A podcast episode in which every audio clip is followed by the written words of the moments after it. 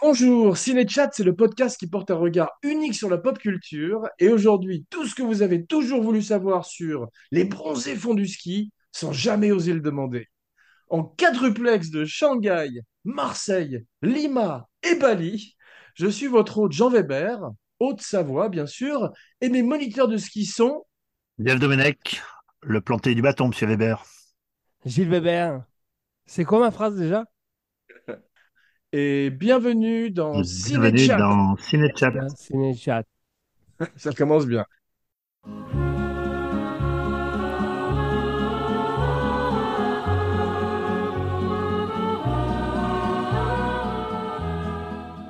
Ravi de vous retrouver, mes cinébuddies, pour ce dîner de flocons avec un invité surprise, le patron de la station, Marc Esposito.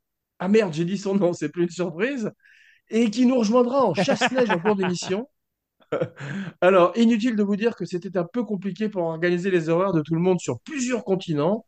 Un vrai film d'horaire, avec chacun son fuseau horaire différent. Mais vous me direz, un fuseau, c'est pratique pour faire du ski. Ce qui nous amène tout chousse à Gilles, qui passe cette année sa première étoile pour la troisième fois, et nous raconte sans plus tarder la jeunesse du film, dans un chapitre intitulé Homme libre, toujours tu chériras la montagne.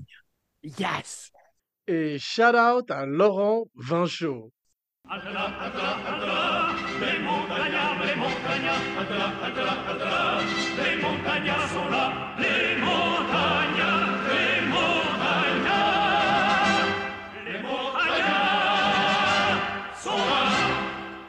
Bonjour à tous. Donc, euh, le film a été euh, produit en 79. Est-ce que je peux faire une petite tangente? Les bronzés numéro Bien 1 sûr. datent de 78. Il n'y a pas souvent des suites qui ont été aussi euh, rapprochées de leur origine, non? Je crois qu'il y a Scream 1 et Scream 2 qui étaient à 9 mois d'écart euh, pour profiter du refaire. momentum. Dans, le- ouais, tu as Retour vers le futur 2 et 3 qui ont été tournés ensemble, par exemple, Ouais. tu vois. Mm. Euh, mais Ah, pareil. Jean de Florette, Donc, Manon donc- avant, avant de reprendre, je voulais juste dire que c'est un film que, euh, que les, euh, les Splendides ne voulaient pas faire. C'est-à-dire le- Ouais. les Bronzés 2, ils ne voulaient pas. Donc c'est extraordinaire qu'il a réussi à être monté très rapidement pour une somme modique. Parce qu'en fait, dans le premier Bronzé, ils ont été payés 10 000 francs. 10 000 francs, anciens francs. Et combien ont-ils été payés pour le deuxième alors? 650 000 anciens francs. Ouais. Qui ferait rire tous les acteurs euh, de notre époque. Du monde. Mm. Mais con- contractuellement, dans leur premier contrat, dans le premier contrat qu'ils ont signé, il y avait la possibilité de faire une suite. C'est ce ça les a un peu forcés. Ça, plus l'oseille, Oui. comme dit Gilles, ça les a, ça les a aidés à dire oui, quoi. Ouais. Oui, mais euh, il y a, il y a une chose, c'est que le producteur Yves Rousseroy était euh, un producteur hum- humain. C'est-à-dire qu'il s'en foutait de- des clauses et du contrat et il voulait que, qu'il y ait une espèce de, De d'émulation, camaraderie? Ouais. de camaraderie et qui fait que, que, que tout le monde ait envie de, de refaire, de faire une suite vraiment, sauf Ouais. Michel Blanc qui vraiment l'a fait à reculons. Et, et on va en parler avec l'invité mystère. L'invité mystère. Le... Ouais, parce que euh, Bl- Blanc, en fait, il a, il a pas du tout, il a pas écrit le film, il avait déjà des velléités de, de carrière solo. Ouais. Et euh, donc, il n'a pas joué le jeu là-dessus. Et d'ailleurs, quand il a vu le film avec euh, Thierry Lhermitte, il a dit euh, c'est un film de merde et la musique est à chier. Il est revenu sur, sa, sur, sa, sur son avis plus tard, évidemment, hein, quand le film est Ouais. devenu culte. Mais au départ, il n'était pas du tout OK. Et en fait, eux n'avaient pas envie de devenir les charlots ou les gendarmes, tu vois. Ils voulaient pas que Ah, ce soit. C'est ce que Junio explique dans sa, ce que Junio explique dans ses mémoires. Il a dit, euh, on va faire quoi les, les bronzés sur la lune, les bronzés en l'arthrose, etc. Ils voulaient pas du tout ça. Ils voulaient déjà s'émanciper, faire leur propre film. Et donc une suite, ça leur paraissait pas du tout intéressant. Ils voulaient pas faire les gendarmes, quoi, tu vois. Mais, C'est drôle, mais euh, Jeff, avant que tu continues, ah, ouais. euh, j'ai entendu qu'il y avait un projet de, de Bronzé 3, avant qu'ils fassent les Bronzés fonds de la merde en 2003, ou je sais plus, le- la suite, là, qui était les Bronzés à New York. Pardon? Tu parles de gendarmes, et il y avait, il y avait une suite prévue Non, pour en être à fait, New York. Mais en fait, c'était pas. Il les a envoyés là-bas tous les trois, c'est-à-dire Junio, Clavier et l'Ermite. Mais c'était Ah. pas dans le but d'écrire les bronzés, c'était avec la même équipe. En fait, c'était des Français aux États-Unis. Il y avait même un rôle donc pour Michel Blanc, mais chacun, ça se passait à New York, à Los Angeles, un peu à San Francisco, Euh, Wow. mais ça n'a rien à voir avec les bronzés. Et d'ailleurs, il y a, il y a- il y a une réplique du film dans ce qui- ce qu'ils avaient écrit. Euh, Junio jouait le rôle d'un hippie qui mettait ses dollars dans ses bottes sans chaussettes en plein été, donc t'imagines le- l'odeur, des billets. Et il donne des billets, il donne, il donne des billets à Michel Blanc. pas d'odeur. Voilà. Pardon. Et il donne des dollars à Michel Blanc.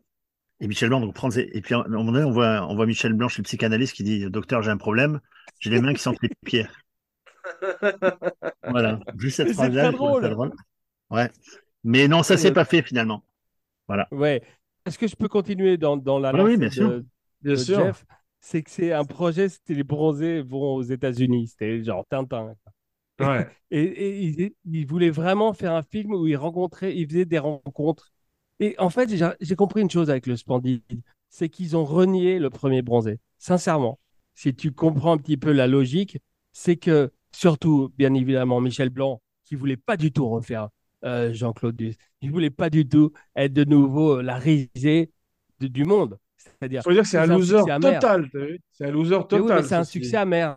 C'est-à-dire, il a réussi, euh, Michel Blanc, à cette époque, mais c'est une réussite comme si tu montes ton cul euh, sur la Tour Eiffel. C'est-à-dire, c'est un- c'est c'est une mauvaise euh, réussite. Donc, il souffrait Mm. énormément. Et le, euh, tout le Splendide, en général, avait un- une espèce de dégoût ou des colères entrées, rentrées par rapport les uns aux autres. J'ai une chose à dire qui n'a rien à voir, mais que je trouve extraordinaire.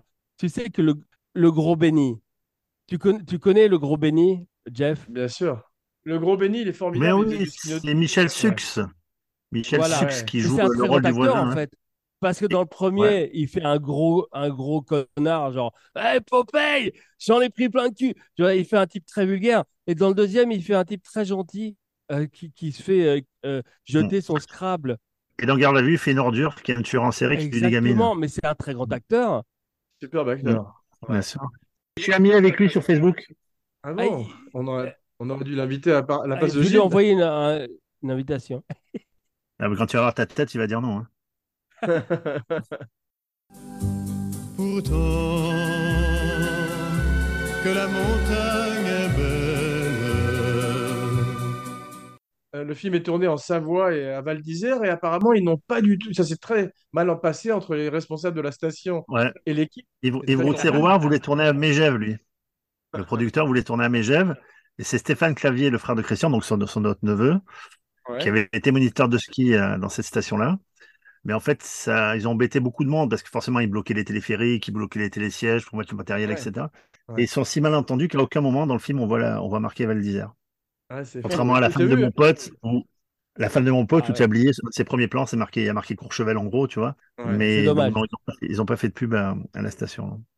Mais euh, apparemment, euh, le premier montage faisait 210 minutes. Donc ils 2h30. attention. Ouais. Ça durait 2h, 2h30 le, le film, ouais.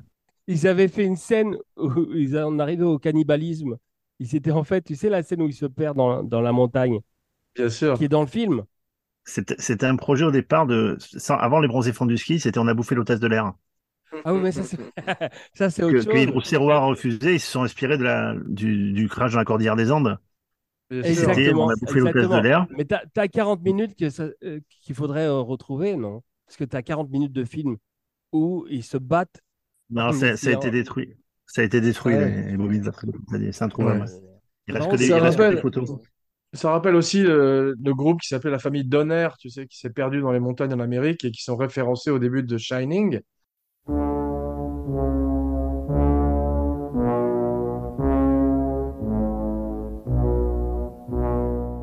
D'ailleurs, on parlera un peu des films de neige et de sport d'hiver un peu plus tard dans l'émission.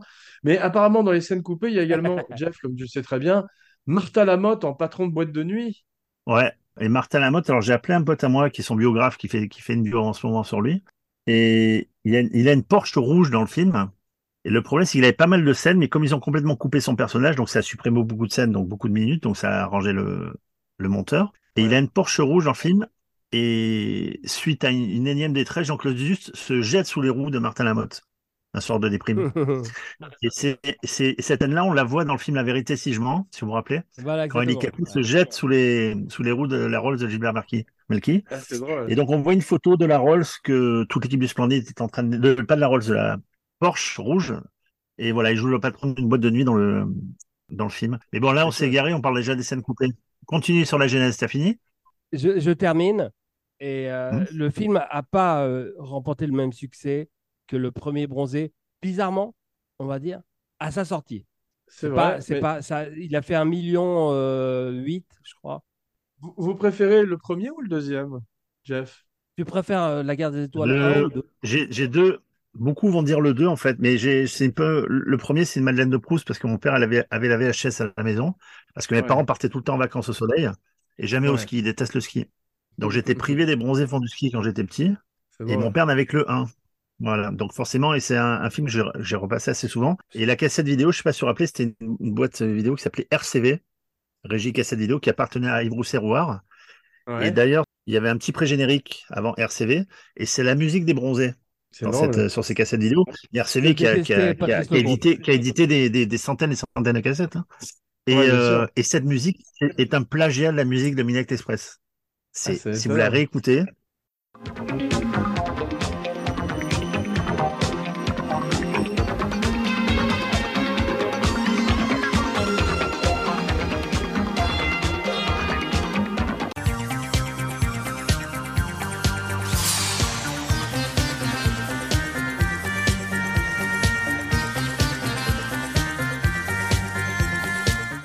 et elle est dans le film, c'est un moment, ben justement, quand ils quand skient, au moment où ils sont un peu euh, éloignés, ils sont un petit peu perdus, c'est cette musique-là qu'on entend et qui est énormément inspirée de Midnight Express. C'est exactement Midnight C'est Express. une musique de Pierre Brachelet. Ouais. C'est une musique ont- de Pierre ont Brachelet au départ, mais bon, il s'est un peu inspiré de Moroder, quoi, voilà. J'avais posé une question à Jeff et ensuite je te posais la même question. Préfères-tu le 1 ou le 2 Euh, je t'ai répondu il y a, deux, euh, il y a à peu près cinq minutes que tu préfères Terminator 1 ou 2, tu préfères euh, Star Wars 1 ou 2. Le, le 2 reste plus culte, je pense, que le premier. Euh, Moi, je Dans pensais que je préférais le deuxième, mais en le revoyant, j'ai adoré, bien sûr, mais je me suis rendu compte que le premier était quand même un, un grand classique du film, euh, presque italien, comme on avait dit lors de pré- l'émission précédente, où on est, euh, c'est- il y a un côté tragicomique qui est encore plus renforcé. Et le deuxième est plus une série d'extraordinaires sketchs et de gags, alors que dans le premier, il y avait un Mm. scénario qui est plus proche, effectivement, de, des monstres ou des nouveaux monstres. Mais euh, comme dit Gilles, effectivement, le Terminator 1, c'est un film d'horreur, Terminator 2, c'est un film d'action, donc ce sont deux genres différents. Parlons un peu musique, Jeff. Pierre Bachelet, coup de tête.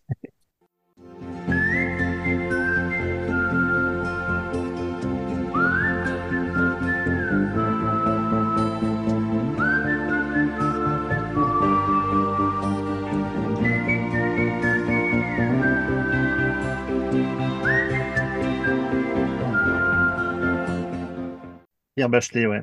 Le Pierre Bachelet qui avait fait la musique d'Emmanuel, produit par Yves Rousset-Rouard. Ouais. Et je pense que pour Attends. le, le Je remercier, vais te la chanter, faire je vais la- te la chanter. Attends. Mélodie Ah, d'amour chante le corps d'Emmanuel. Magnifique, tu fais bien Pierre Bachelet, je crois. Et il faut savoir que la musique du générique du début, qui s'appelle Just Because of You, Ouais. le mec qui a chanté ça, c'est un chanteur niçois, d'accord, qui à Ah. l'époque a touché 300 euros, donc 2000 balles, pour faire cette, euh, Ouais. cette petite chanson, qu'on entend moins 7-8 fois dans, dans le film. Plein de fois. Et vu le succès du film, le mec, à un moment donné, il dit Putain, mais à l'arrivée, j'ai touché 300 euros. Le film a fait des, des millions de spectateurs euh, à la télé, euh, des cassettes, des DVD qui sont vendus, des sonneries de téléphone avec ma chanson. Il les a attaqués en justice. Son avocat réclamait 800 000 euros. Ils lui ont donné 15 000 euros pour qu'il se calme. Et Yves Rousset-Rouard, il, il dit, qui dit Moi, j'ai gagné 130 000 euros avec cette musique, je ne vais pas lui filer 800 000. En gros, voilà. Et ce gars-là était un chanteur qui chantait sous un faux nom euh, du style Rick Albano dans les années 70, mais style, tu vois, les chanteurs aux cheveux longs un peu. Et donc, il a fait cette chanson-là. Il, il est resté, j'ai pas son nom en tête, il est resté euh, totalement anonyme, sauf que il est moins connu que sa chanson. C'est-à-dire, Sa chanson est devenue plus connue que lui. Ah, c'est culte. ouais, Ouais, ouais. ils n'arrêtent pas de l'utiliser dans le film, c'est sûr.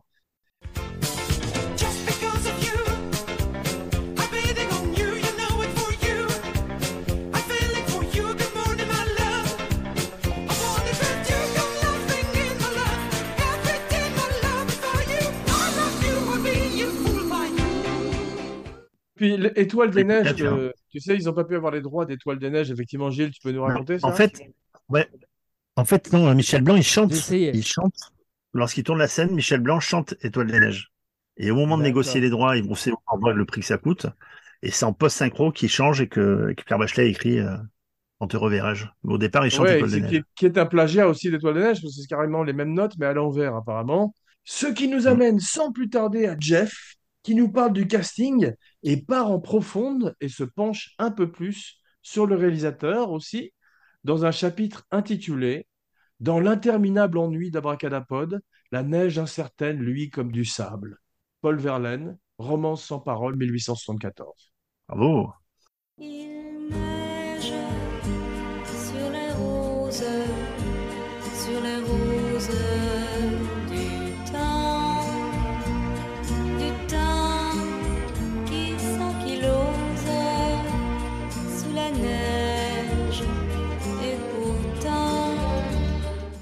On avait parlé de, de Lecomte lors du premier bronzé. Euh, donc, il a, comédie, a commencé par des comédies populaires qu'il a un peu renié par la suite, je trouve un peu, c'est un petit peu dommage. C'est ce que m'avait dit Gérard Lanvin un jour. Il me dit euh, Lecomte, son plus gros carton, c'est les spécialistes. Il n'en parle jamais, comme s'il avait honte de ce film. Et, euh, et c'est vrai, quand il a commencé à faire du cinéma un peu plus intello, euh, je trouve qu'il a changé un peu son, son fusil d'épaule, Lecomte, et à croire qu'il avait oublié les, ces, ces- ces films qui l'ont rendu célèbre. Et euh, l'acteur avec lequel il s'entendait le mieux, c'était Michel Blanc, puisqu'aprais ils ont fait tout un tas de films ensemble. Euh, c'est Ouais. le, même- le même, Et, le même euh, parcours. Ouais, et donc ils ont fait Ma femme s'appelle revient, Circuler, y a rien à voir, Viens chez moi, j'habite chez une copine. Euh, il a même aidé, je crois, à écrire le, le scénario de Marche à l'ombre, son premier film. Et après, le conte, voilà, il s'est euh, intellectualisé. Bon, il a eu des Césars avec euh, Ridicule. Il a fait un superbe film qui s'appelle Tandem. Enfin, il a, il a, il a changé un peu son fusil d'épaule. Monsieur Mais je trouve Hir dommage avec qu'il ait Michel Blanc. est- que- Attends, Monsieur Hir avec Michel Blanc est magnifique aussi. Bien sûr. Et euh, bon, après, il est revenu euh, au Bronzé 3 euh, de. Disons que les Bronzés 3, on est d'accord que c'est pas c'est pas un grand film, mais au moins ils ont gagné de l'oseille dessus, chose qu'ils n'avaient pas eu sur les deux premiers films. Au moins ils se sont rattrapés, quoi. Voilà. Ouais. Donc c'est Tu l'as vu Ouais, les des Ils ont choses. bronzés oublié de faire 3 un Gilles scénario. Tu as vu les Oui, bronzés j'étais en 3 train de dire, ils ont oublié de, de faire un scénario, c'est-à-dire ils ont ils sont réunis, ils ont eu de l'argent, mais ils n'ont pas travaillé. Il y a, il y a quelques petits passages qui rappellent les bronzés euh, de la belle époque, et c'est triste de penser que le bronzé fond du ski a fait beaucoup moins d'argent, et même le premier bronzé que le bronzé 3, qui est pas bon. C'est vrai, mais il a trouvé sa place, c'est devenu un film culte et avec les rediffusions et les cassettes VHS, comme Ah, disait il Jeff, c'est il a devenu gagné euh, beaucoup d'argent. un énorme succès quand même. Jeff, Ouais. tu peux continuer à nous parler un petit peu du... Moi, je voudrais, euh, avant que tu te lances dans Michel Blanc, parce que c'est un personnage très intéressant, et dire qu'il y avait euh, Ouais. Fernand Bonnery. Tu vois, qui tu sais qui, qui est Fernand Bonnery? Bonne vie, bonne vie. Ah, bonne vie. Ça, c'est mon frère. J'arrive pas à me relire. Attention. J'écris. euh, Et oui, Fernand, Fernand Bonnevie était, était un, un moniteur Fernand de la Bonnevie. station, un vrai Savoyard qui est mort à 98 ans. waouh.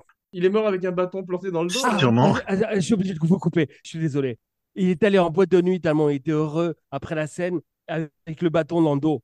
Le bâton, le planté du bâton. Il est Ah, ils l'ont en une boîte quinzaine de nuit fois, Avec ouais. le bâton, parce que c'était une espèce de, de plaque en liège où il y avait le bâton. Il est allé dans la boîte de nuit. Il était tellement fier et heureux d'être dans le film. Savoir que c'est un, ça- un professeur de ski qui avait, qui avait Oui. donné des cours à, à Jean Gabin et à Valéry Giscard d'Estaing. Waouh, incroyable. C'est un mec qui J'imagine était assez Jean efficace. Gabin, C'est un- Personnellement, j'aurais, pré- j'aurais préféré prendre des cours avec Lana- euh, Anne Laurencin. Moi aussi. Bon, on a eu Fernand Bonnevie. Moi, je préfère Giscard Anne Laurencin qui est ravissante, ouais. Elle, est- elle donne, elle donne Giscard encore des cours, visiblement. Hein. Hein, je trouve que c'est des trucs qu'on devrait faire une fois dans sa vie avant de mourir.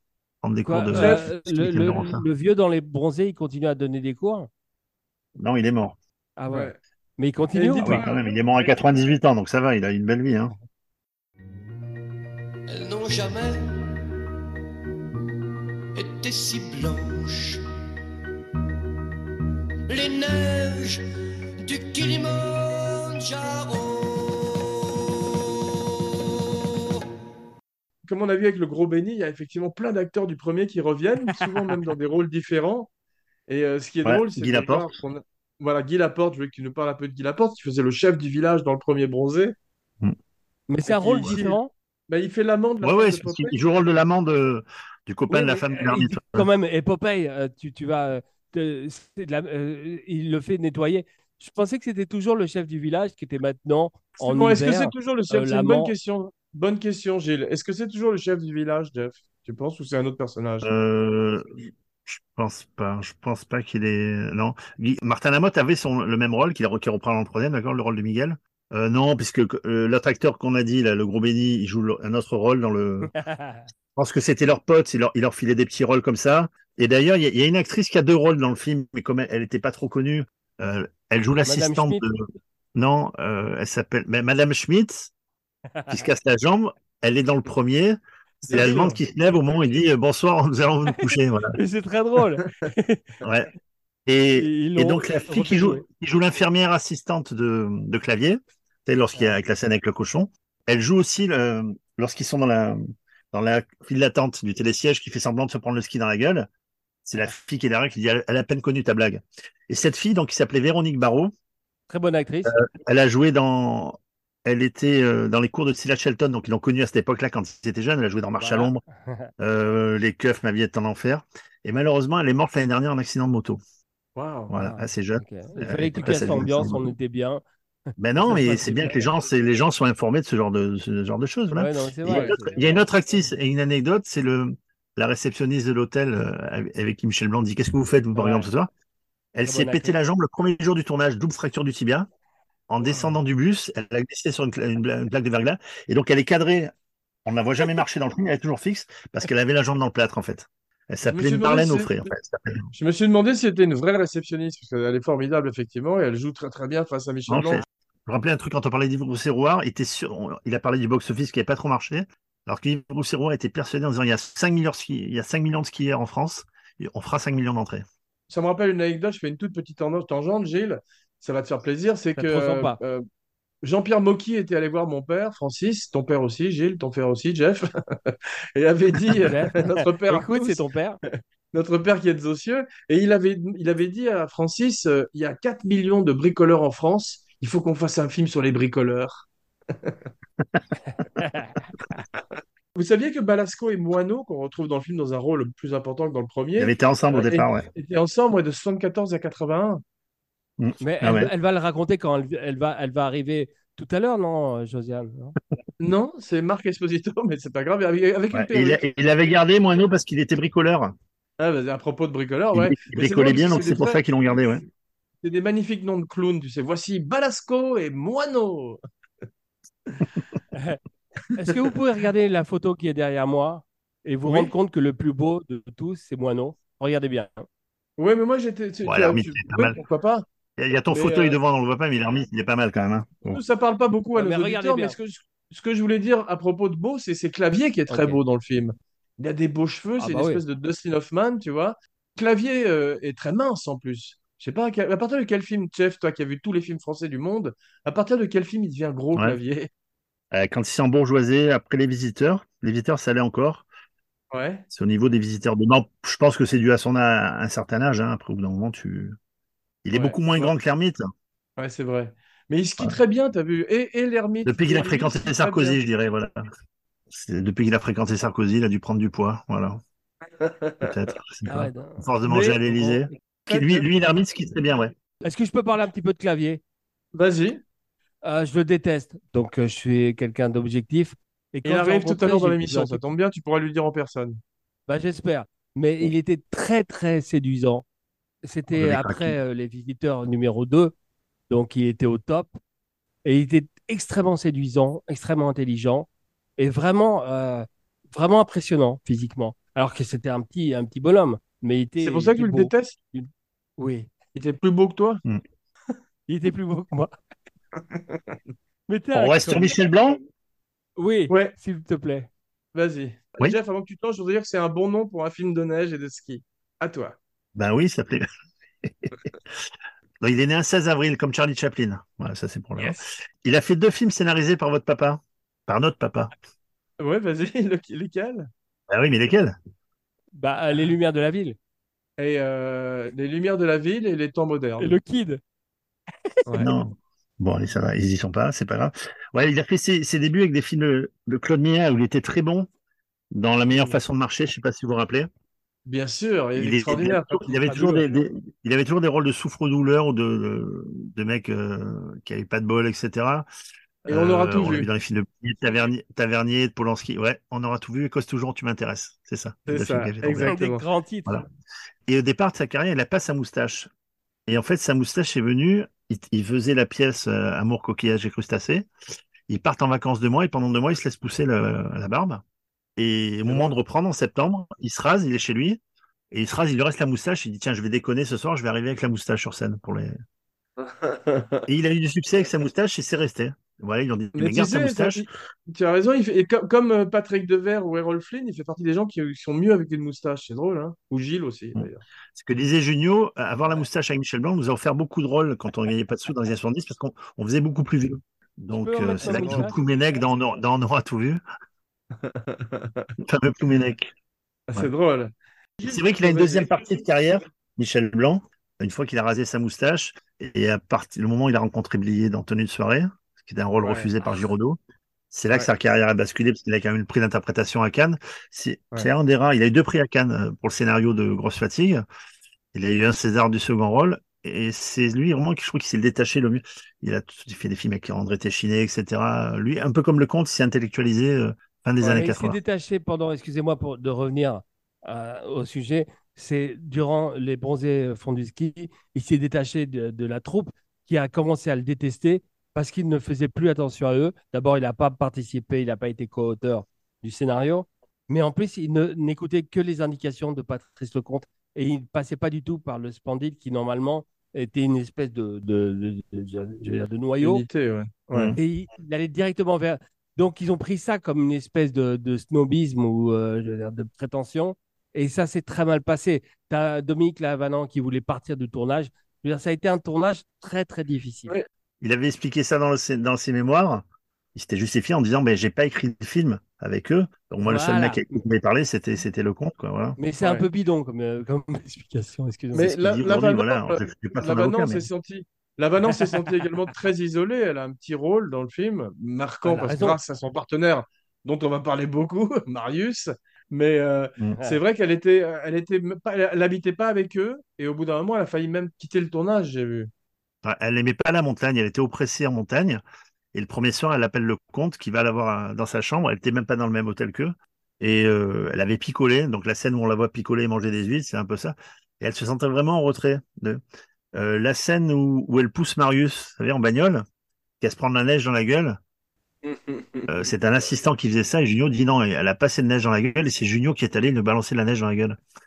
Ça se voit quand tu vois le rôle voiture. ouais. Quand tu vois, quand tu vois le rôle qu'ils lui ont réservé dans le numéro 3 où elle a un bec de lièvre et qu'elle se venge d'eux, en fait, tu vois, tu te demandes si c'est pas un petit peu du Mais vécu. tout le monde, a- a- les gens, ils ont un peu renié le film au départ, effectivement, comme blanc, et puis après, ils sont revenus sur ce qu'il disait. Mais Lecomte a dit, dans une interview, il a dit Je vaux mieux que les bronzés font du ski. Donc, ça a été très mal pris par la troupe, et puis Ouais. effectivement, par la suite, il est revenu dessus parce qu'il s'est rendu compte que c'était quand même un classique de la comédie euh, française. Bah, c'est, en tout cas, ça passe plus, ça passe plus à la télé que ridicule. Hein. Ouais. J'ai adoré, adoré le ridicule. Hein. Je précise que Gilles est parti. Je sais pas s'il est allé aux toilettes ou s'il a une. Tu sais, j'ai pensé à une, une Allez voir insulte si vous vous savoyarde. rendez compte de mon départ. J'ai pensé à une, une insulte savoyarde pour Gilles, c'est raclette de bidet. Oh, merci. Mais c'est tellement gentil en même temps. Donc, est-ce que, est-ce que je peux répondre à toutes les questions qui ont été posées pendant mon absence? J'écoutais d'une oreille distraite, j'écoutais un petit peu ce que vous disiez. Vous savez que la scène, euh, de...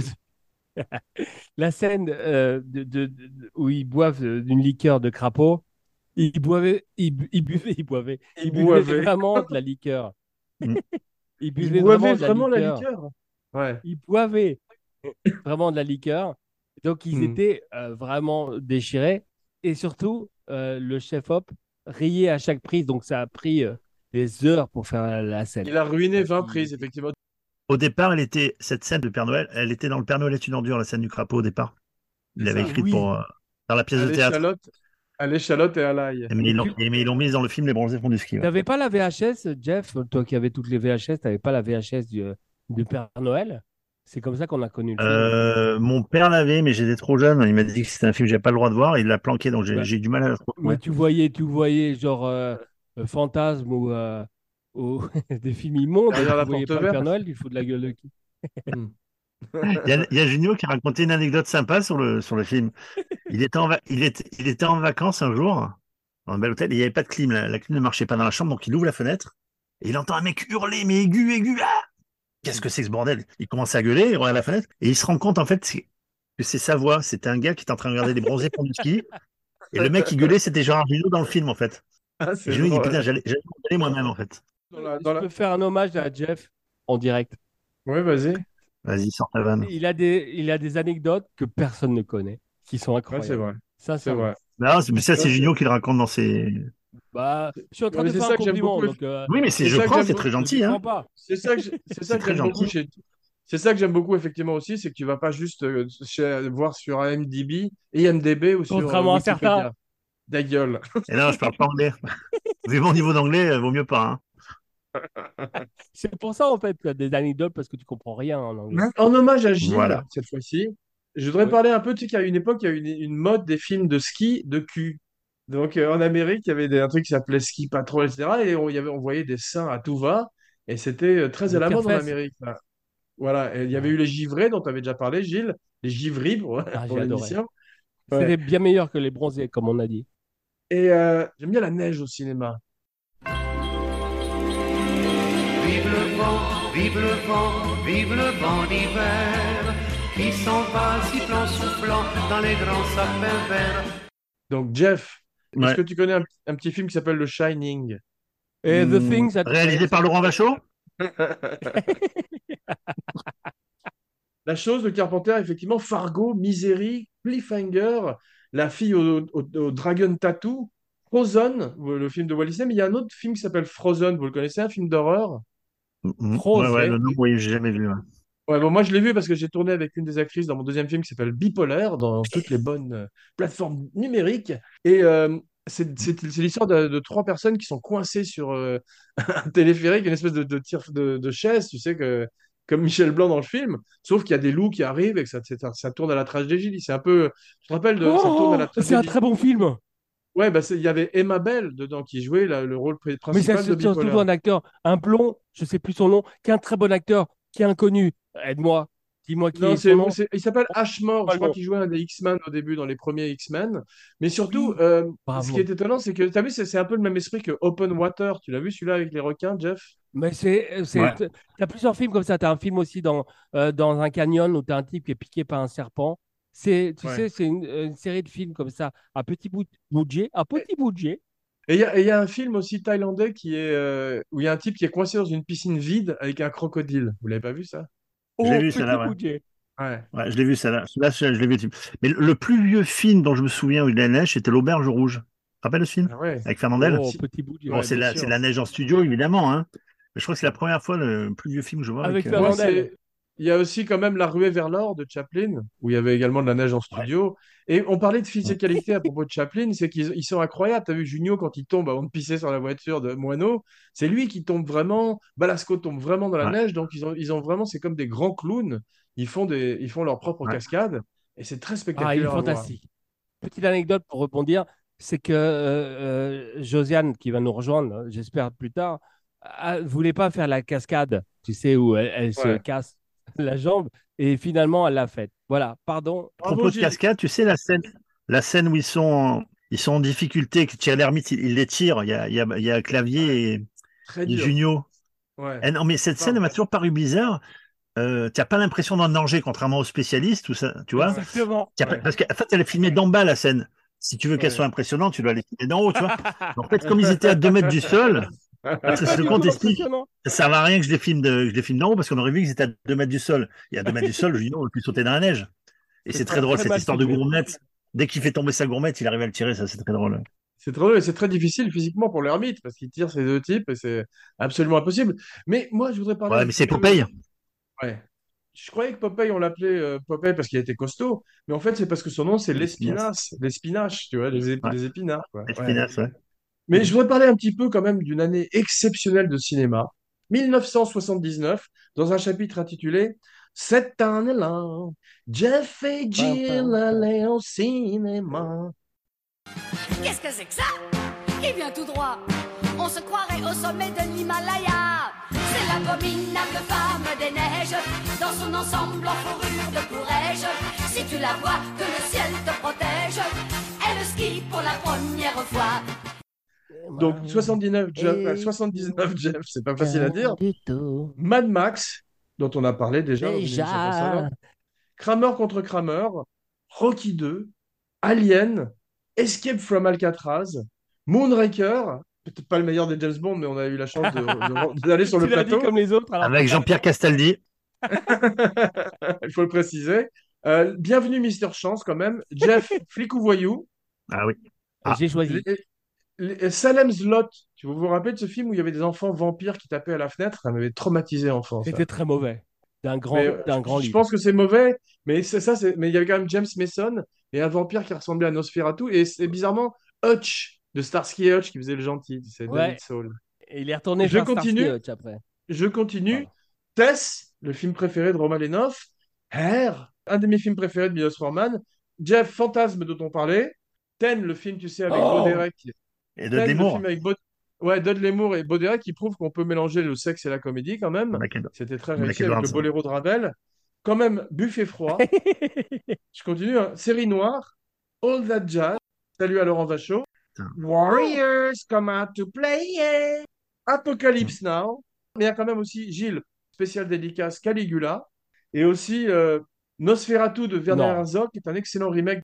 Et le film où il y avait le serial killer qui demandait est-ce que les enfants sont toujours au premier, tu sais Tu te rappelles de celui-là, Jeff? Qui faisait très peur. Ah ouais. Terreur sur la ligne, non? Un petit Ah, téléphone. Terreur sur la ligne. Il y a un très mauvais Ouais. film de, de, de Steven Spielberg qui, 1941. Ouais, 1941, pas, pas le meilleur Spielberg. Manhattan de Woody Allen, j'en passe, et des meilleurs. Quelle année cinématographique. Tu te dis, waouh. Ha- Hallucinant, mais c'est complètement fou. Il y a des, certaines années magiques comme ça dans l'histoire du cinéma. T'en as, t'as 1999, t'as 1939. Il y en a de moins en moins. hein. Non, 80, c'est un peu fini 81, aujourd'hui. euh, Mais 78, souvent, les 77. années qui se terminent en 9, bizarrement, c'est curieux, comme si le passage à un nouveau, une nouvelle décade faisait que les films étaient extraordinaires. Mais euh, on démarre le film, vous parliez de, Min- de Midnight Express, moi je vais vous parler un peu de Midnight Cowboy, Macadam Cowboy, tu sais, quand, quand c'est filmé euh, à l'arrache dans le, dans le métro, enfin dans le train, dans la station de train, comme Michel Blanc part avec ses skis, on a l'impression que c'est filmé aussi, Mm. c'est des plans volés, un petit peu comme dans Tootsie, tu Ah, sais, tout à fait. fait- Parce que tu vois, tu vois les gens qui sont. euh, à un moment donné, quand, quand Michel Blanc parle au, au contrôleur, c'est un petit Ouais. vieux qui est derrière, qui a une casquette qui bouge pas. Et t'as un gars sur la gauche, un technicien qui. On voit sa main qui dit avancez, monsieur, avancez. Et il avance pas, oui, totalement.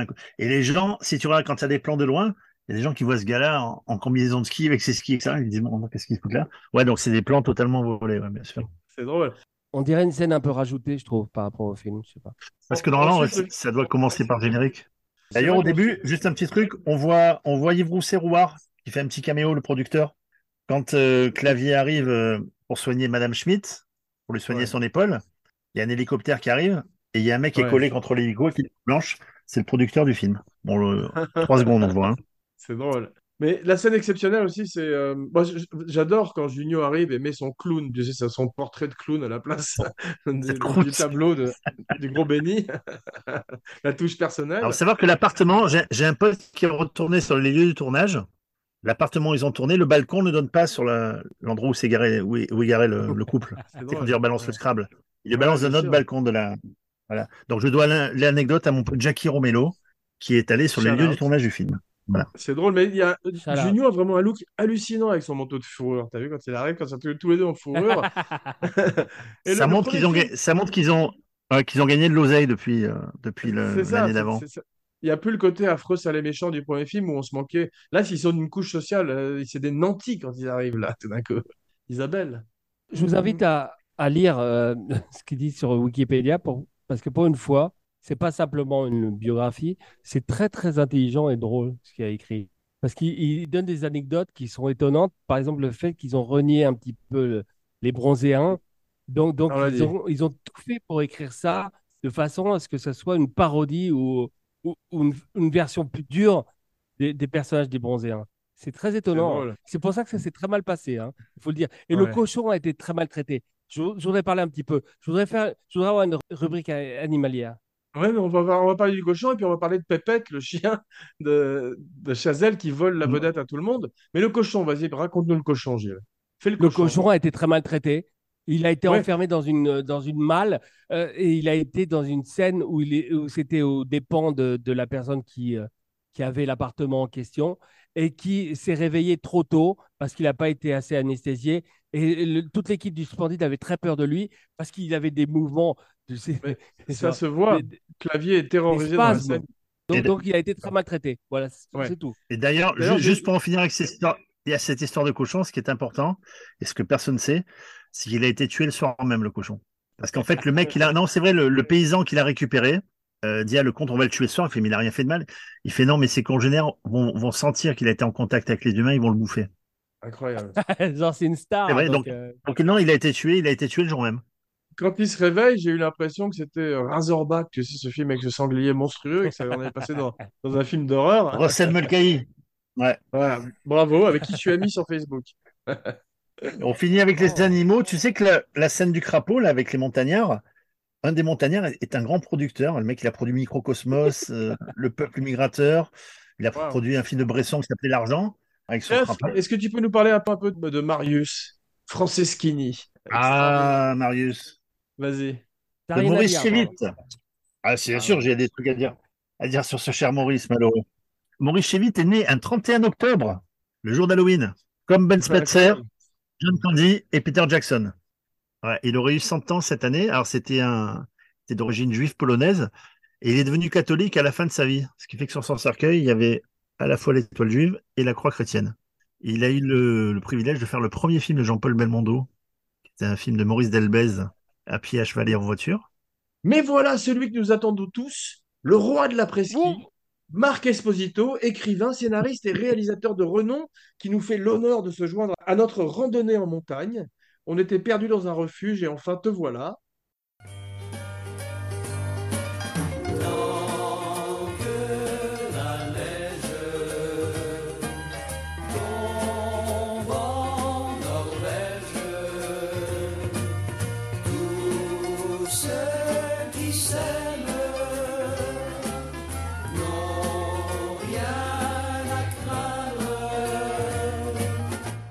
Bonjour à tous. Allez. Marc! Je crois que tu as revu le film pour l'émission. D'abord, ton impression à l'époque où tu l'avais vu, et ensuite ton ressenti, comme on dit aujourd'hui, à la revoyure, Marc. Eh bien, en effet, je l'ai revu euh, hier soir. D'abord, je me suis rendu compte que je, je ne l'avais pas vu depuis longtemps. Vraiment, depuis très longtemps, je le connais beaucoup plus mal que le premier. Euh, il m'a fait rire, mais énormément. J'ai ri pendant presque tout le film. Oui. Vraiment, euh, c'est très, très rigolo.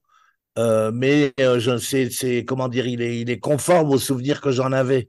C'est-à-dire que c'est un film euh, extrêmement méchant, euh, ce que n'était pas le premier, qui était plus bon enfant et plus joyeux, je dirais. Celui-là n'est pas très joyeux, en fait. Il, Ouais, est, il est plein de gags. Il y a beaucoup de choses vraiment très, très drôles. Mais il y a un côté film à sketch que n'avait pas le premier. Le premier, le premier était plus fluide, plus, Ouais, plus vrai. scénarisé, je dirais. Vrai. Je pense vrai. aussi que, à mon avis, dans celui-là, il y a eu beaucoup de coupes hein, au montage, ce qui explique le côté un peu sketch qui que ne devait pas avoir le scénario. En tout cas, j'ai relu mon- le papier que j'avais fait à l'époque euh, sur le tournage, et visiblement, j'avais lu le scénario, Wow. euh, ce qui n'arrivait pas souvent, parce que c'était pas évident à demander. Et euh, Ouais. là, vu, vu le papier que j'ai fait, on voit que j'ai lu le scénario et que bel et bien, je dis déjà qu'il sera beaucoup plus méchant que, que le premier. J'ai du mal à savoir lequel je préfère. J'aime beaucoup les deux, en fait. Ouais, ouais, on en a parlé un Voilà. peu dans, dans l'émission. Et en fait, on, on a préparé, comme d'habitude, trois questions pour un champion. Gilles, Jeff et moi-même allons te poser des questions, si ça ne te dérange pas. Donc, euh, Gilles, c'est à toi, tu commences. Je voulais te poser Bonjour, Gilles. Parce que... Bonjour, comment vas-tu? Et Je Ça va. beaucoup plus beau que la dernière fois et ça m'énerve un peu. Mais bon. C'est parce que comme je me suis levé tôt, je suis déjà allé me baigner dans la piscine. Ah, ben Ah, voilà. vas-y, magnifique, ouais. C'est pas du jeu. Mais je voulais savoir une chose. On a parlé de Michel Blanc la dernière fois et tu n'as pas euh, mentionné le fait qu'il a, il a eu des problèmes durant le tournage des Bonzé font du ski, puisque tu parlais de la fameuse boîte avec les moon boots. Ouais. Et il a eu des problèmes apparemment avec l'équipe parce qu'il avait, euh, il était déjà, il l'a fait un peu arculon quand même le film, non? C'est difficile à dire. Moi, je ne me souviens pas euh, qu'il y ait eu des problèmes à proprement parler. Euh, ce qui est sûr, puisque moi j'étais très, j'étais vraiment très proche à l'époque de deux, de Clavier et de lui, Ouais. qui étaient les deux euh, les plus éloignés de la bande. C'est-à-dire Voilà. que Clavier était toujours très proche des cinq autres, sauf de Michel Blanc. Voilà. Et Michel Blanc était toujours très proche des cinq autres, sauf de clavier. Mais je ne me souviens pas qu'il y a eu des problèmes sur le film. Je, ne, je pense que Blanc n'était pas content d'avoir accepté de faire ce deuxième opus et de se retrouver avec ces histoires d'ouverture et tout ça. Euh, parce que quand même, euh, il était vraiment très harcelé par le public sur cette histoire. Ouais, bah, C'est-à-dire que- c'est un succès amer. Oui, parce que. Il pouvait plus mettre un pied dehors. Tous les gens Exactement. ne lui parlaient que de ou alors vous avez une ouverture, alors vous avez une ouverture, ou alors vous allez conclure. Et euh, du coup, bon, bah, il a, il a quand même participé à l'écriture, mais Ah bon? ne participera pas à l'écriture du, de- du Père Noël. hein, Ouais. et il fera pas partie de l'aventure du Père Noël. Euh, et donc, il n'était pas content de son rôle, mais je ne pense pas qu'il y ait eu des engueulades ou des problèmes sur le tournage. En tout cas, jamais devant moi. Ouais. ouais, devant toi, apparemment, non. Mais tu as vu que Dominique Lavanant voulait quitter le tournage parce qu'elle se sentait pas du tout euh, associée à la bande. Et tu as quand même toute l'équipe de- de- du film qui euh, en voulait un peu à Michel Blanc parce qu'il ne parlait que- qu'au metteur en scène, avec comme euh, prétexte le fait qu'il ne l'avait pas écrit, euh, il l'avait pas coécrit. Donc, il, il avait besoin des, des indications de, du metteur en scène, mais pas de l'équipe. Donc, il, s'était un petit peu lui-même mis à- un peu à part. Tu vois ce J'ai du mal à croire qu'il n'ait pas écrit le film. hein. Dans mon, dans mon souvenir, euh, dans mon souvenir, euh, il a, il a coécrit avec les autres. Non, en tout cas, il n'a pas signé le contrat. hein. Mais- il n'a pas mais signé le contrat il- d'auteur. il Donc, je pense l'accepte qu'il avait pas. écrit, il aurait Il a- signé le je contrat pense avec que, eux. euh, qu'il a- que Marc a raison. il l'accepte pas. C'est simplement qu'il veut pas.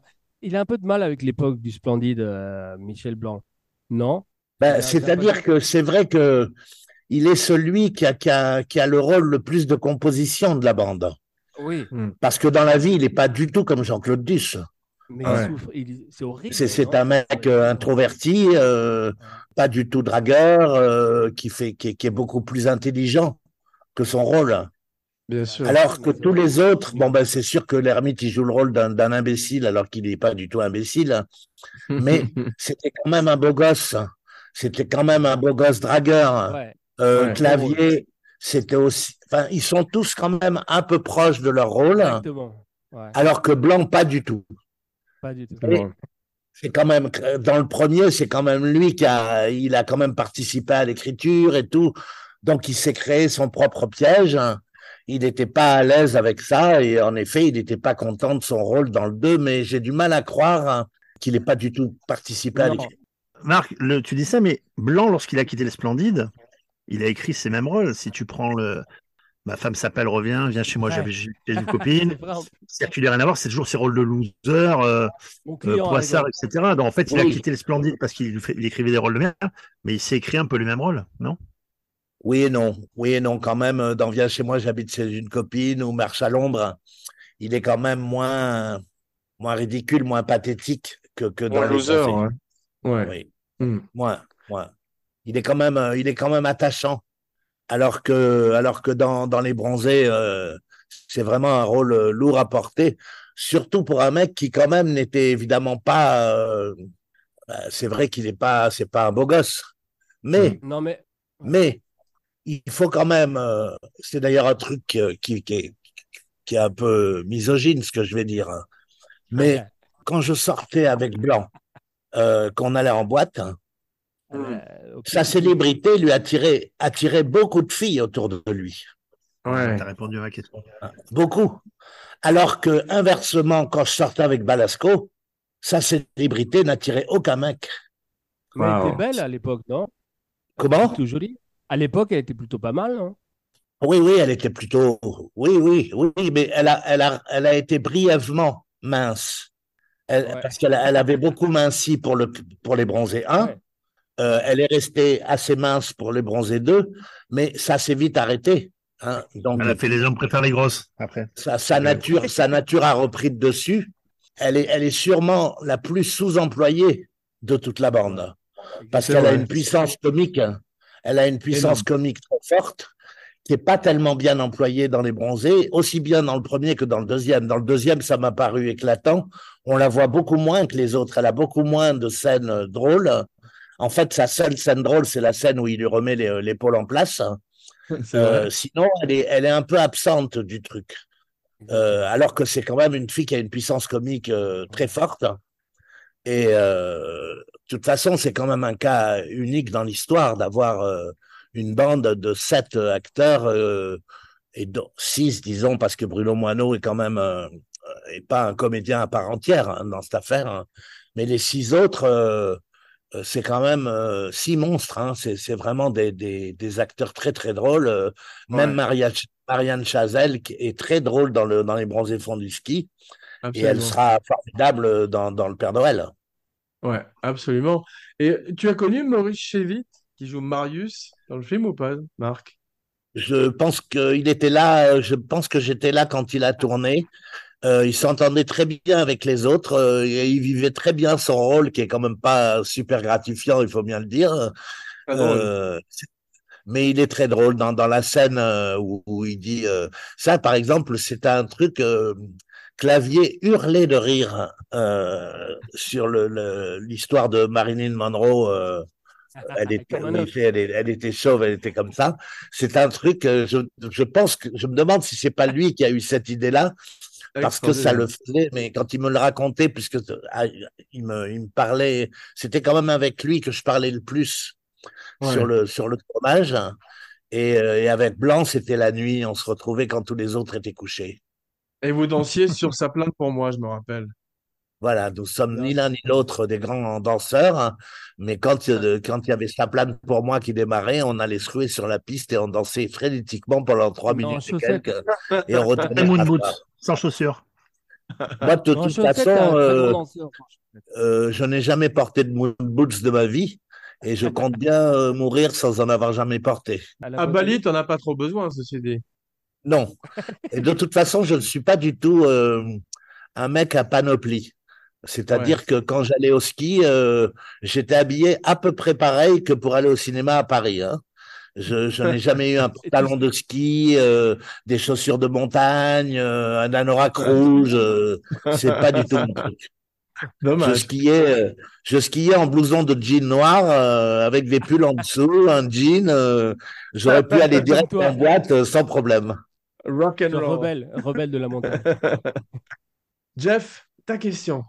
Il a répondu à ma question, Marc, parce que je lui disais, euh, je lui ai demandé, vu qu'il sortait en boîte de nuit euh, avec Michel Blanc, est-ce que ça l'a aidé à conclure?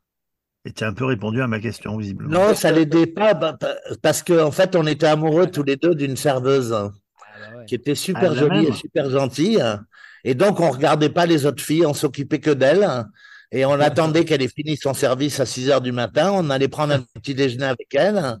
Après, on la raccompagnait euh, à son appartement. Et évidemment, aucun des deux ne l'a ne, n'a pas essayé de l'étouffer ce avec avec elle. Mais moi, je l'ai revue à Paris, cette fille. Ah, Et il ne s'est Revu rien, ou revu Oh. il ne s'est rien passé à Paris non plus. Anne Laurencin. Elle, elle s'appelait Anne Laurencin. Non. Gilles, tu avais une autre. Gilles, avant que je pose ma question, tu en avais une autre, Gilles, je crois.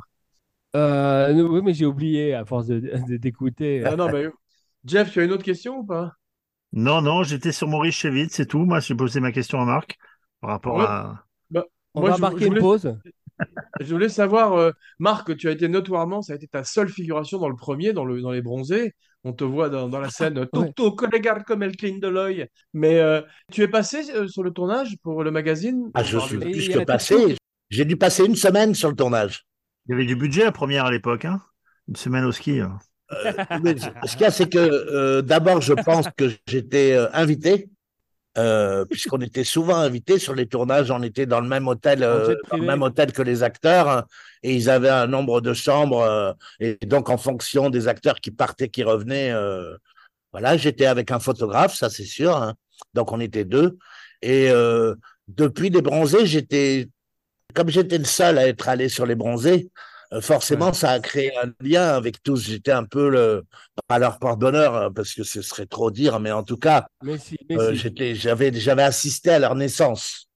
Ouais. Et quand même, on avait fait, on avait fait des, on avait fait beaucoup de pages sur le tournage du film et tout, donc on était, alors qu'ils étaient relativement euh, ignorés par la critique et par la presse cinéma, euh, nous, on était un de leurs soutiens. Donc, euh, du coup, euh, ils m'aimaient bien parce que je les aimais bien et parce que j'avais écrit beaucoup de choses gentilles sur eux. Ouais. Et ils t'ont pas, ils t'ont pas demandé de refaire de la figuration, comme une espèce de porte-bonheur, justement, par rapport au premier? tu continues. Je ne me souviens pas qu'ils me l'aient demandé et s'ils me l'ont demandé, je l'ai refusé. Parce que cette expérience, je n'avais pas aimé du tout et donc je n'ai plus jamais accepté de faire de la figuration, ni même. T'as pas euh, eu envie de peindre des seins euh, enneigés? Non, mais j'aurais. euh, comment dire, euh, même s'ils me l'avaient demandé, non, non, je t'ai- j'ai détesté faire ça sur le 1. Ouais. Ça m'a créé une pression que je n'ai pas aimée. Tu, tu as fait du ski là-bas, Marc? Euh, en, en- Évidemment. Enfin, tu as pris la coulée du Grand Bronze ou tu as été à Notre-Dame de la Tour? Je n'ai pas été dans tous ces trucs-là, mais euh, c'est à Val d'Isère. Donc, j'ai découvert Val d'Isère euh, en allant sur ce tournage. hein, Et euh, c'est devenu ma station. euh, C'est-à-dire que je suis beaucoup retourné au ski à titre personnel à Val d'Isère hein, parce que euh, on passait toutes nos soirées dans un hôtel-restaurant euh, où donc on allait tous- dîner. On était à chaque fois euh, 10, 15, 20. hein. Il y avait vraiment tous les acteurs, plus l'équipe et tout. On bouffait là tous les soirs hein, chez un mec qui s'appelle euh, Renaud Bosser et qui d'ailleurs j'ai vu euh, apparaître dans une scène euh, derrière, je l'ai reconnu, euh, qui avait donc un espèce d'hôtel très babacool euh, où on pouvait euh, fumer des pétards, où il y avait des, des, des chambres pour deux, pour quatre, il y avait tout un dortoir pour 20 personnes, et si cela, c'était un hôtel, un restaurant pas cher. Donc on passait toutes nos soirées là-bas. Donc après, je suis retourné dans cet hôtel euh, à titre privé plusieurs fois, et Renaud Bosser euh, est devenu un de mes meilleurs amis quand il est venu à Paris ouvrir un restaurant. Wow. C'est devenu mon, mon grand ami de la nuit euh, et il est toujours mon ami. euh, il habite à Ibiza et en Argentine maintenant. J'en ai parlé sur Facebook euh, une fois longuement. Et j'ai même euh, appris à faire du hors-piste avec sa femme qui était euh, Ah. une moniteur de ski. Vous vous êtes retrouvé dans un refuge, comme dans le film aussi? Jamais, non. Non, non. Comme Avec des Italiens. Avec des Italiens. Parce que quand même, euh, Val d'Isère, c'est un domaine Vieni, skiable vieni. absolument magnifique. hein. C'est Ouais. vraiment le plus beau domaine skiable d'Europe. euh, quand ouais. on est sur les télésièges et qu'on démarre de Val d'Isère et qu'on arrive en haut de la première montée et qu'on découvre cette, euh, cet océan de montagnes, euh, la première fois, ça fait vraiment un choc. C'est vraiment en sublime. hein. Ouais. Euh, tu parlais euh, de l'italien euh, Jean. L'acteur italien du film, tu sais, qui, a la, qui fait de la mandoline avec sa combinaison bleue, là. Oui. Ce mec-là, il- il est allé défoncer le, le portail de l'Élysée en 2013, sous Hollande. Il était directeur d'un théâtre. Et pour se plaindre des conditions et des manques de, de moyens qu'on donnait au théâtre, il est allé Wow. devant l'Élysée avec sa bagnole. Il a essayé de rentrer en défonçant la bagnole. Wow. Incroyable. Son cet sexe. acteur qui joue dans, c'est cet acteur qui joue dans Les Bronzés, euh, D'accord. l'un des deux Italiens, le deuxième qui va rejoindre Fernande. Vous savez tous beaucoup plus de choses que moi sur ce film. Parce qu'en fait, euh, bah, moi, je suis allé sur le tournage et en plus, ça fait quand même, euh, quand même, euh, c'était en 79, hein, donc ça fait Ouais. quand même 44 ans. Donc j'ai le droit d'avoir euh, un peu oublié, euh, évidemment. Mais euh, il y avait plein de trucs que je savais pas. J'ai lu sur vos posts euh, divers et variés euh, avant, la, avant ce podcast l'histoire de Étoile des Neiges. Ouais. Euh, totalement cette histoire de que que euh, qu'il chantait pas. Je me souvenais pas qu'il chantait pas Étoile des neiges, hein, et je ne savais pas qu'il y avait eu ces problèmes de droit et tout ça, et que donc euh, Bachelet avait écrit une autre chanson qui marche très très bien d'ailleurs. Et Ouais. c'était Et sur le téléski, sur le téléski, ils chantent Étoile des Neiges. hein. C'est après en post-synchro qu'ils ont changé. Oui, Ils n'ont pas eu les droits. oui, Je oui, oui. veux- Ça marche très très bien, et je pense même que c'est plus drôle que s'il avait chanté euh, Étoile des neiges. Oui. Et t'imagines que c'est devenu tellement culte dans l'inconscient collectif. Lorsque tu vas au ski, à chaque fois que la truc s'arrête, t'as toujours un con qui chante Ouais, la ouais. chanson. Ah oui. Parlez, hein. Hein. Je dois dire que je n'ai plus de. J'ai arrêté de. J'ai fait beaucoup de ski donc entre euh, 77 parce qu'il y avait les festivals d'Avoriaz, de Champs-Rousse. C'est comme ça que j'ai découvert le ski. Moi, j'y étais jamais allé à titre privé. Ouais. Euh, je skiais donc euh, très moyennement, mais j'étais du genre euh, à passer partout. Hein, sans, ça, ça sont les meilleurs peur. hein. de, de- Mais de- par de- exemple, de- euh, Clavier et l'ermite, on le voit d'ailleurs dans le Ah. film, étaient vraiment des très très bons skieurs. Hein. Ouais, Très bon. absolument. Ouais, ça Et, se et Junio euh, skie très bien aussi. Hein. Junio est, est un faux, euh, Ce est un faux non dire, sportif. Comme Rochefort, Ouais. tu sais, dans, dans Un éléphant, ça trompe énormément, la scène du cheval, c'est que c'est des gens qui sont bons pour être mauvais. Tu sais, comme Rochefort, tu sais, dans la scène. Bah, de toute façon, il faut est être bon. Il faut être bon pour faire semblant d'être mauvais. Exactement. Exactement. Et tu sais que la, la scène de la dépose en hélicoptère, ils ont, il y a un hélicoptère qui pouvait, qui pouvait faire un seul retour à la station.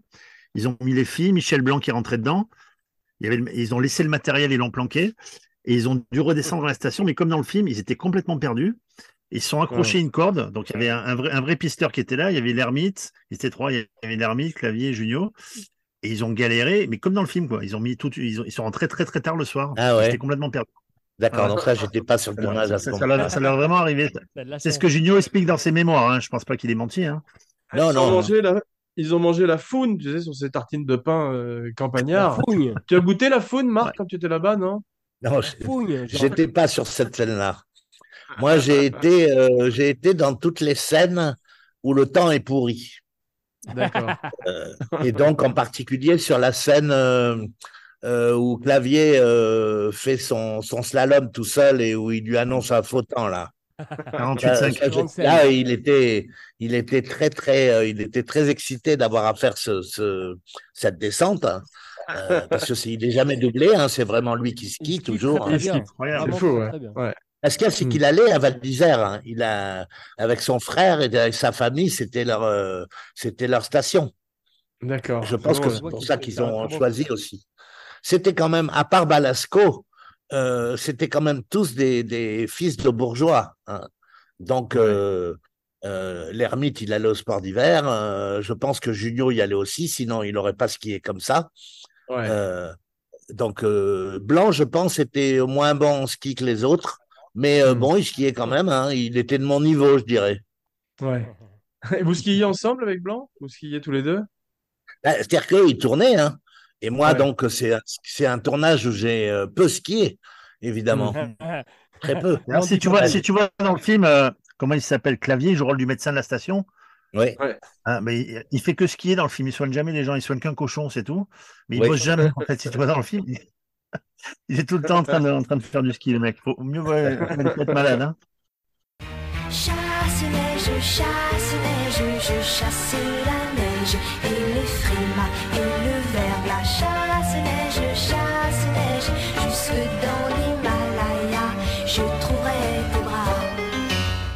Mais Marc, j'ai lu dans ton extraordinaire livre de mémoire intitulé Mémoire d'un enfant du cinéma, que je comme recommande à tout le monde aujourd'hui, procurez-le vous tout de suite. C'est un véritable voyage fantastique Mais au pays du 7e art. Je crois que la suite est à l'écriture d'ailleurs. J'ai hâte de, de, de lire la suite. j'ai un souvenir qui a, qui a- un a. Là, c'est bloqué, ça marche plus bien. Restez, restez, ça va revenir. N'ayez pas peur. Accrochez-vous, ça devrait repartir d'un coup. Je me sens très seul tout d'un coup. Genre, Les frites. tu- tu- C'est Jean qui bug. Ah, c'est bon? Ouais. Genre, il y a, il y a Marc qui est en train de raconter une anecdote. Donc, c'est bon. Alors vas-y Marc, vas-y Marc. Donc, à l'arrivée sur Val d'Isère, la dernière descente, c'est une descente très raide de boss. Et vraiment des boss. euh, euh, donc, pour un skieur moyen comme moi, euh, c'était un truc compliqué. Je tournais autour des boss. Hein. Clavier et l'ermite, eux, arrivaient à, à passer vraiment vite. Donc, Ouais. j'étais très admiratif d'eux. Et un jour, hein, pendant le tournage, j'arrive euh, au, en haut de, la, de, la- cette descente de boss, euh, qui est la- donc la dernière avant d'arriver à Val d'Isère. Donc, je reprends mon souffle avant de me lancer. Et il y a un mec qui se gare à côté de moi, mais genre très vite. Il s'arrête sur 50 cm, là où tout le monde s'arrête sur 3 mètres. Et je le regarde et c'est Jean-Claude Killy. Oh putain! Et il attaque la descente. C'était inouï. C'est-à-dire qu'il volait au-dessus des bosses. C'est-à-dire que là où moi je faisais 15 virages, où l'ermite en faisait 6, l'ermite et clavier en faisait 6, lui il en a fait deux. Waouh. Il a fait tchouk, tchouk, tchouk.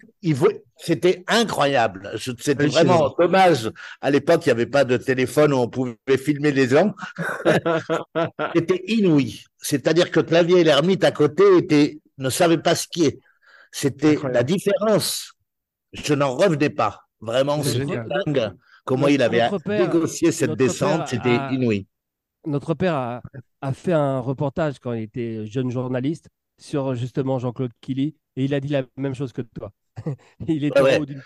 Il vu Il faut peut-être dire, il faut peut-être dire à nos auditeurs euh, qui ne se souviennent peut-être pas, euh, Jean-Claude Killy euh, a été un très grand champion de ski, l'un des plus grands de tous les ouais. temps. Et si Ouais. ma mémoire est bonne, il a même été l'un des seuls à remporter toutes les médailles d'or à un Jeux Olympiques, où il a dû être champion olympique de slalom, euh, slalom géant et descente. Extraordinaire. Ça s'appelle le domaine Killy, je crois maintenant, hein, à Val d'Isère. Le... C'est possible, c'est possible, oui. Ouais. Ouais, c'est Et. Marc, tu n'as pas profité pour prendre des cours particuliers avec Anne Laurencin? Je pense qu'Anne Laurencin n'existe pas. Si, si, elle existe. Si, si, elle existe. Mais arrêtez. En tout cas, je peux vous dire que la, ma monitrice de ski, euh, qui était donc la femme de Renaud Bosser, était beaucoup plus jolie que Anne Laurencin. Waouh. Ça lui fera plaisir. si elle nous écoute. D'ailleurs, elle, elle est là. Je, disais donc que j'ai lu dans ton livre, tu avais été notoirement aussi sur le tournage de ton pote Blier, euh, sur La femme de mon pote, où il y avait également l'ermite. Est-ce que Coluche, qui C'est est... quelle la neige T'es là? Euh, en tout cas, je, à ma connaissance, non. Je ne l'ai jamais vu skier. On ne le voit pas skier dans le film. Et euh, c'est une époque où il était quand même euh, gravement dans l'héroïne. Et donc, je ne crois pas qu'il ait jamais chaussé des skis pendant tout ce tournage. Il Qui, n'était pas dans la neige, pas dans la bonne neige. Qui, neige. lui avait lieu à Courchevel et non pas à Val d'Isère. hein. Ouais. Courchevel parce que c'était euh, là que Blier allait à la montagne quand il allait. Mais Blier allait toujours à la montagne, non pas euh, en période de sport d'hiver, hein, mais euh, l'été.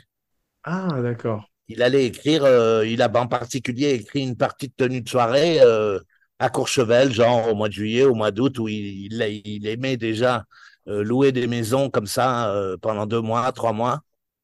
Et il y a une fois, le, pour, le, pour le centenaire du, du cinéma, il y avait Canal Plus qui avait commandé 100 documentaires, hein, enfin 100 courts-métrages plutôt, à 100 réalisateurs hein, sur 100 vedettes de cinéma.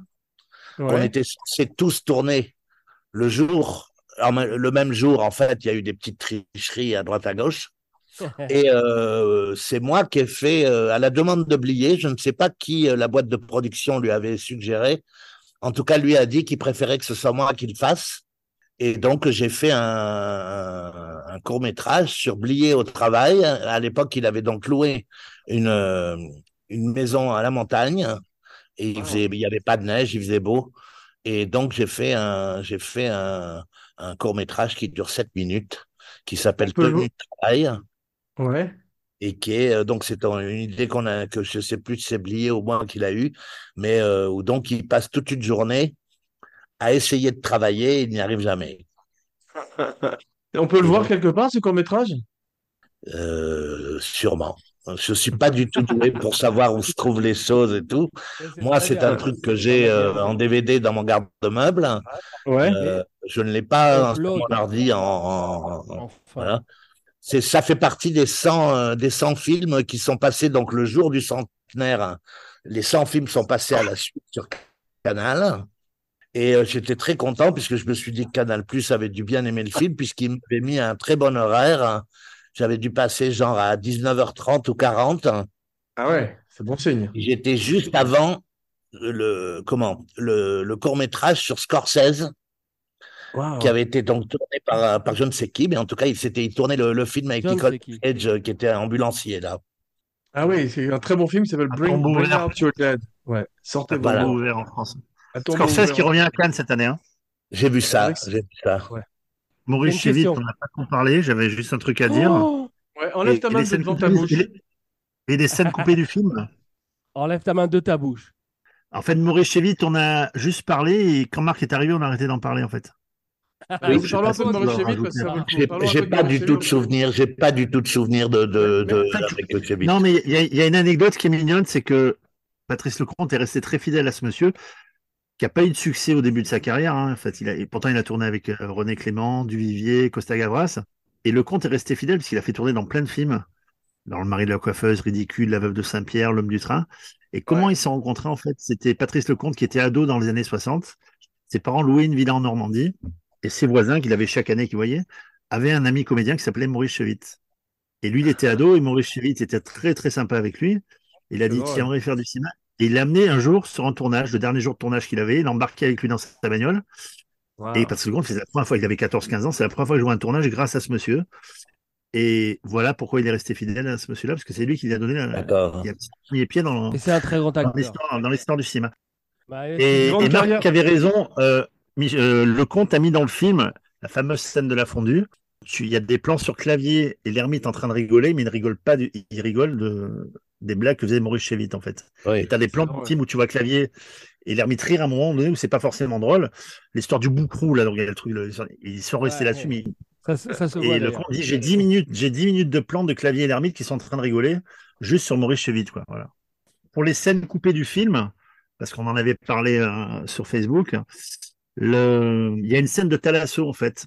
Il y a Michel Blanc et Junio qui se baignent, ils vont se baigner, et euh, Michel Blanc se baigne avec son peignoir. Et, et lui, euh, Junio, il y va, il est à Walp complet.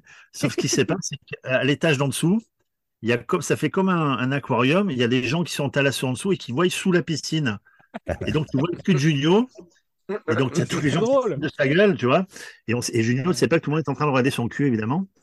Et Faut le il y, avait garder. aussi- il y avait une scène dans le téléphérique, à un moment donné, où, euh, où justement Clavier est amené à, à aller soigner le cochon, donc il est obligé de se barrer. Il laisse le chien attirer l'ermite. Ouais. Et ce chien est un chien péteur, ce qu'on ne sait pas dans le film. Et dans le, télé, dans le télésiège, il, il lâche des caisses. Et l'ermite est vraiment choqué. Il dit non, c'est pas moi, c'est le chien. Et il y a un mec en sortant qui dit euh, ouais, c'est facile d'accuser les bêtes. Voilà. Bon, ils n'ont pas, ils ont pas gardé cette scène, évidemment. Putain. Et- Peut-être le- et il y avait peut-être les bronzés une, 3. ouais, et il y avait une scène avec euh, Bruno Moineau, donc qui est Monsieur Météo dans le film. Et donc il fait le, la pluie et le beau temps à la télévision, comme on dit. Et, et lorsqu'ils sont chez les montagnards, ils zappent après les chiffres et les lettres, et ils tombent sur la météo où il est en train de présenter la météo. Et là, tu dis, mais comment vous pouvez présenter la météo du jour alors que vous êtes là Il fait, ah non, mais je les ai enregistrés il y a déjà un mois. en fait, la météo totalement improvisée. Donc, et la, scène, elle n'a pas été gardée, évidemment.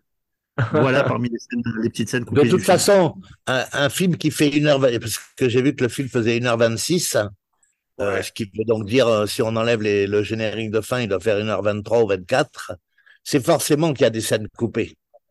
Parce que, et je trouve que ça se sent dans le film. Je pense que le, le scénario était plus égalitaire entre eux. Euh, je pense qu'il y a eu forcément des trucs coupés de Balasco parce qu'elle est vraiment, il y a, elle est très absente du film pendant un long moment où elle a dit presque rien et tout. Moi, je coupe toujours pas mal de scènes.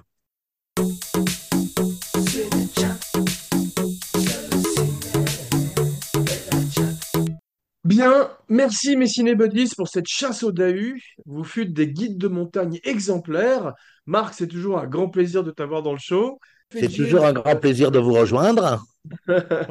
Et vous, Jeff et Gilles, mes Ciné Brothers, vous êtes virés. Non, je déconne, c'est toujours Oh, euh, un grand plaisir de vous avoir aussi. Et vous revenez quand vous voulez. On se retrouve la semaine prochaine pour une surprise. En attendant, n'oubliez pas de liker, de partager, de commenter, de follower et de souscrire partout où vous écoutez vos podcasts. Plus 5 étoiles et une très bonne critique sur iTunes pour aider le show à gagner en visibilité. Et surtout, n'oubliez pas de vous abonner à la chaîne et de liker la chaîne Abracadapod sur YouTube avec les fantastiques vidéos du montagnard Romanenov. Et maintenant, mes amis, voici venue l'heure de vos phrases signatures. Gilles, Jeff, puis Marc. Gilles Weber, touchous. Jeff Domenech, euh, je suis embêté. J'avais demandé expressément une podcasteuse. Marc Esposito, euh, tout cool. Bravo. Jean Weber pour Abacadapod et Cinéchat, signing off. Et maintenant, comme en France, tout se finit par des chansons. Marc, tu es exempt comme d'habitude pour préserver ta dignité. Mais tu es le bienvenu si tu veux te joindre à nous. And one, two, and one, two, three, four. À quand reverrai-je? Pays merveilleux où celui Allez, qui Marc. Vive ta deux. T'as deux.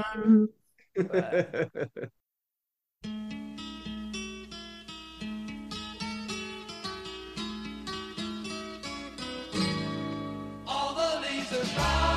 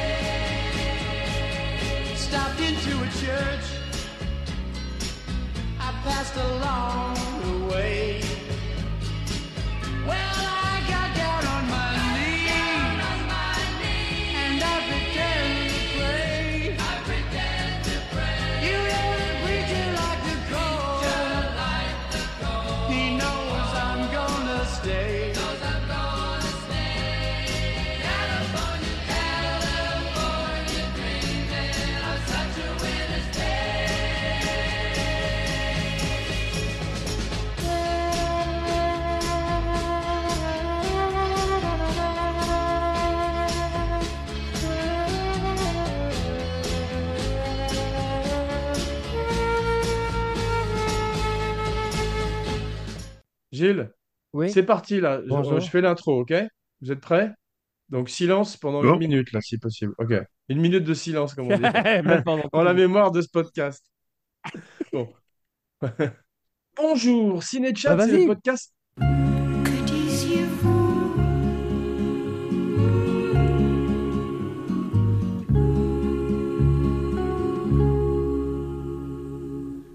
Et bienvenue dans Cinéchat.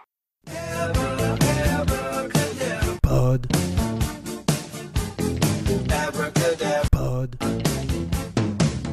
Ravi de vous retrouver, ta mes gueule. cinéma-